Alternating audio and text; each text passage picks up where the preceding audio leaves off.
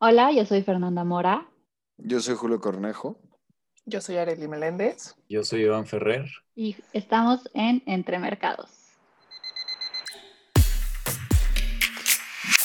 Hola, muy buenas tardes a todos. Gracias por sintonizarnos. Estamos de regreso, el equipo completo ahora sí, eh, trayéndoles una nueva noticia que fue bastante conflictiva tanto en un punto de vista social como económico, que esto se trata de la creación de la European Super League, eh, encabezada obviamente por el Real Madrid de Florentino Pérez, en donde era un proyecto de los 12 clubes más poderosos de fútbol, entre ellos estaban el Chelsea, el Manchester City, el Real Madrid, el Barcelona, el Atlético de Madrid, el, la Juve, y otros este, más. Y el proyecto consistía en poner en marcha esta competencia donde estos 15 clubes disputarían un torneo continental anual en el que ellos tendrían un cupo fijo y se permitiría la participación de cinco clubes más. Todo esto estalló en el mundo del, del fútbol. Este, los fans, los jugadores, entrenadores e incluso políticos y hasta miembros de la propia realeza británica rechazaron la idea de una liga como se le conoció la liga elitista y que esto solo buscaba un beneficio económico. El presidente de la UEFA, Alexander Seferin, este, la UEFA obviamente siendo el, rector del fútbol en Europa, disparó que estos 12 clubes habían escupido en la cara del fútbol y anunció que iba a haber serias sanciones contra, el, eh, contra este empeño. Este, los aficionados británicos salieron a las calles este, contra los clubes, empezaron a enojar y ya, y de pronto, pues empezaron ya a desertar. En la mañana de ayer miércoles, nueve de los doce clubes ya habían dejado el proyecto y ahorita se encuentra en, en stand-by el proyecto, no creo que lo vuelvan a hacer. Y es que la verdad sí, sí se entiende, ¿no? O sea, ¿por qué sacar a estos grandes clubes y obviamente a los demás, pues nadie vería los partidos y sí se creó un, un conflicto ahí. Sí, igual cabe mencionar que el Barcelona comunicó en Twitter que sigue junto con el Real Madrid esto lo comunicó el presidente del Fútbol Club Barcelona, eh, Joan Laporta, y dijo que iba a seguir de la mano con el Real Madrid. Y también cabe resaltar que cuando se dio la noticia de la Superliga, la UEFA sacó un nuevo formato de Champions League. Eh, no se sabe muy bien cuándo iba a ser este, iniciado este formato, pero se supone que los equipos iban a jugar aún más partidos. Y entonces, hace algunos años ya los equipos y los jugadores se han quejado con la FIFA de que están cargue y cargue de partidos a lo largo del año y esto causa lesiones, gastos para los clubes y también el desgaste de los jugadores. Entonces, no se sabe a ciencia cierta si fue una jugada política o económica para presionar a la FIFA o a la UEFA de hacer caso a las exigencias de los diferentes clubes y de los jugadores, o si simplemente se quiso hacer como ya capricho de los grandes clubes. Yo creo que lo que no hay que perder foco aquí es que al final del día el fútbol es un, pues es una, pues tiene siempre fines de lucro, ¿no? Y es una industria multimillonaria, ¿no? Lo vemos desde los sueldos desde, de los grandes jugadores y pues claro que siempre hay que ver el punto de vista económico, ¿no? Como sabemos hasta, me parece que se venden, ¿no? Los jugadores. Entonces, yo creo que sí fue más por ese lado, en mi opinión, en lo poco que sé de fútbol, honestamente. Los sueldos yo creo que sí fue los grandes por jugadores económicos. Sí, como, como bien sabemos, todo en esta vida tiene fines de lucro. Bueno, no todo, pero sí la mayoría de las cosas. Y pues a lo que se puede ver claramente, prácticamente se iba a centrar la riqueza del, fútbol en estos equipos que estaban en esta como gran liga y iban a dejar a los demás por un lado y pues no es justo, ¿no? Yo creo que, que, todo, que todo tiene que ser equitativo y todos deben de tener oportunidad. Sí, o sea, también el presidente de la Liga Española dijo que, o sea, simplemente con el Real Madrid y el Barcelona, la liga generaba ingresos de más de mil millones de euros al año.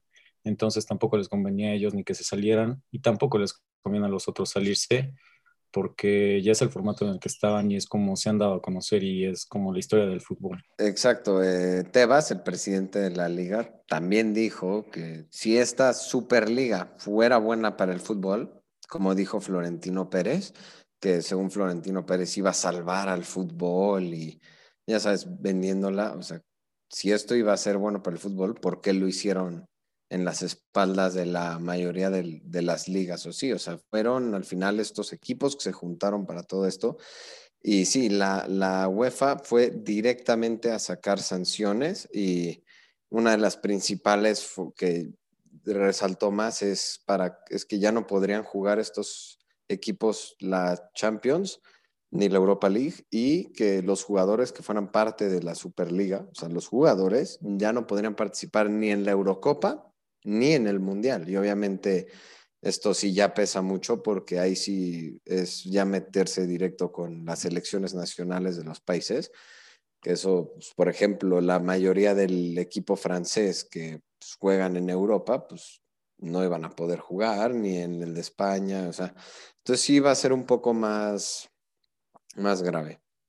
Y pues obviamente todo esto tiene un, fin de, de, lucro, como bien dijo Fer, porque Florentino Pérez también dijo que generaba más dinero y rating el ver un partido de, un grande de Inglaterra contra el Real Madrid o el Barcelona que estos mismos contra uno de media tabla o así, equipos más pequeños. Pues sí, de hecho, aquí en todos los países donde nos gusta mucho el fútbol, ¿no? hablando como de población en general, pues cuando son los partidos, me acuerdo, digo, pre-COVID, los restaurantes estaban llenos por ver a estos grandes equipos. Entonces, sí, pues sí te das cuenta que jalan muchísima gente y de que ves la mercadotecnia de fútbol y normalmente es de estos equipos grandes, ¿no? No vas a encontrar como la playera del equipo de X país, no, o sea, encuentras la de el Real Madrid o el Barcelona, etcétera, etcétera.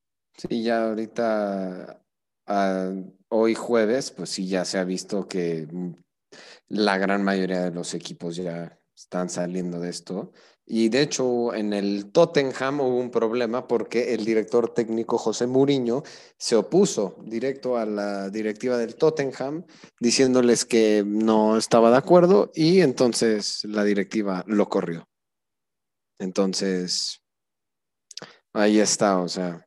Y además fueron celebridades del fútbol que también hablaron, muchos entre, eh, exentrenadores de equipos, este, jugadores que son, considerando, que son considerados los grandes de, la historia. Pues sí, esto habla un poco de, de, exacto, que aunque lo traten de vender como que iba a ser algo bueno, o sea, sí iba a ser algo bueno porque lo hicieron a las espaldas de todos. Porque de repente un día llegaron y vamos a hacer esta Superliga y ya, o sea. No sé, pero siento que Florentino no da como paso en falso. Él a lo mejor chance y sí sabía que no se iba a poder efectuar esto, pero creo todo este, no sé, pesar en el fútbol y como ver cosas buenas y malas que se han hecho hasta ahorita. Y a lo mejor eso fue como en sí lo que estaba buscando, porque, o sea, si vemos igual la trayectoria de, trayectoria de Florentino, este, pues no es una persona que ve así cosas a lo loco. Hasta ahorita Florentino sí mantiene súper firme su propuesta, no ha dicho más cosas más que él si quiere que esto haga. Y obviamente esto va a traer repercusiones hacia el Real Madrid por parte de la UEFA, a ver si en una de esas no los quitan de la temporada de ahorita. Y hay que recordar que la Champions es un torneo por invitación, no tanto por simplemente que, ah, estás en esta tabla, ok, pasas. Es invitación. Usualmente se invita a los primeros cuatro lugares de las ligas europeas, pero es invitación. Entonces puede que aunque el Real Madrid, que está perfilado para ganar la Liga Española este año, puede ser que la UEFA no le extienda una invitación a un torneo que es muy prestigioso y que forma una parte muy importante en la historia del Madrid, siendo el Madrid el club con más champions, o sea, con más trofeos de champions en la historia. Entonces, eso sí vamos a ir viendo qué medidas la UEFA va a ir en contra de Florentino Pérez y el Madrid, pues por este acto rebelde, por así decirlo. Bueno, y en otras noticias más nacionales, el presidente anunció que va a haber una vacuna mexicana llamada Patria. Bueno, esta vacuna ya se probó en ratones. Si se preguntan por qué se prueban en ratones, pues como dato cultural, el genoma del ratón es aproximadamente 95% coincidencial con el humano, ¿no? Entonces, no es un modelo exacto, pero se puede usar para comparar cómo funciona el corazón, el hígado y el sistema inmunológico y para hacer predicciones en el ser humano. Entonces, bueno, esta vacuna ya se probó en ratones y se espera que se empiece a probar con voluntarios mexicanos. Esperemos que este año se libere esta vacuna. También fue un poco controversial, ¿no? Porque fue con el CONACIT y como sabemos fue uno de los primeros que sufrió cortes presupuestales aquí en México con el gobierno de la Cuarta Transformación. Entonces sí sorprende un poco la mm, espontaneidad y la creencia a la ciencia del presidente. Pero fuera de eso, yo creo que son buenas noticias. Sí, también, este, pero también el presidente dice que esta vacuna es 100% este, del esfuerzo mexicano, cuando en realidad la fórmula, por así decirlo, de la vacuna viene de un grupo de, estudiantes, científicos, así que en Estados Unidos, que básicamente hicieron esta fórmula y fue como de tomen los países que quieran esta y trabajenla y vean si funciona, porque obviamente Pfizer, ni Moderna, ni Johnson Johnson han sacado su, fórmula de su vacuna porque ahorita no, no les conviene. Entonces esto es un experimento de otro lado que lo van a hacer en México, pues no sabremos hasta que la hagan producción o pasen la fase de pruebas, no sabremos su eficacia. Si lo hacen bien, podría ser un buen paso a ayudar a la vacunación en México, pero todo depende de cómo lo, lo haga el señor presidente. Desde mi punto de vista, como comenta mi compañera Fernanda, primero les quitas los recursos y luego le dices, ah, sí, ¿sabes qué? Ya no tienes dinero, pero necesito que me hagas eso. Eso desde mi punto de vista es algo irónico hasta cierto punto. Y pues realmente esperemos que esa vacuna funcione porque pues tristemente nuestro querido México lindo no, no había sacado una vacuna. Esperamos que funcione porque todavía somos muchos que faltamos por vacunar. Bueno, y si la eficacia es buena, vamos a ver cómo se la va a adjudicar diciendo que todo fue por obra de él. Entonces... Sí, va a ser también parte de una campaña electoral hacia el partido que todos conocemos. Y tomando en cuenta que hay elecciones el 6 de junio. Exacto, también es por eso que sorprende. Todo es, un, todo es un circo para poder ganar otra vez las elecciones y decir, ¿sabes qué? O sea, yo lo salvé, yo soy su salvador, voten otra vez por mi partido.